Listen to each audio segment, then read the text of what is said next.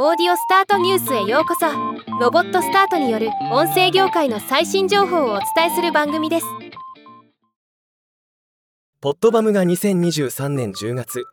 米国において Google で最も検索されたポッドキャスト番組トップ40を発表しました。今日はこのニュースを紹介します。ポッドキャストの聴取データはプラットフォーム間で不透明で一貫性がないため最も客観的なものとして今回検索ボリュームにフォーカスし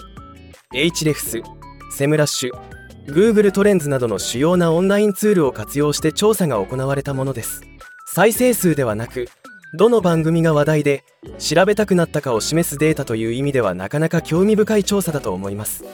2023年10月に米国の Google で最も検索されたポッドキャストベスト10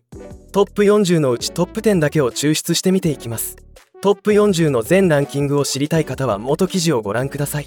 トップはやはり Joe Rogan Experience。月間13万5000回検索されています。2009年にスタートしてから常に注目を集めている番組となっています。2位はセックスとデートに関する大胆なポッドキャストコールハーダ D が月間10万6000回検索。3位は NPR のユニークなストーリーテリングThis American Life が月間8万1000回検索。4位は true crime の有名番組 Crime Junkie が月間6万9000回検索と続きました。トップ40全体を見ると true crime が上位に多く見られました。またコメディも人気でついでニュース政治番組教育番組も検索が多いジャンルとなっています。この月の検索数を全て集計すると上位40のポッドキャストに対して合計103万550回の検索があったことになります。これはポッドキャストに対する大きなニーズを示しており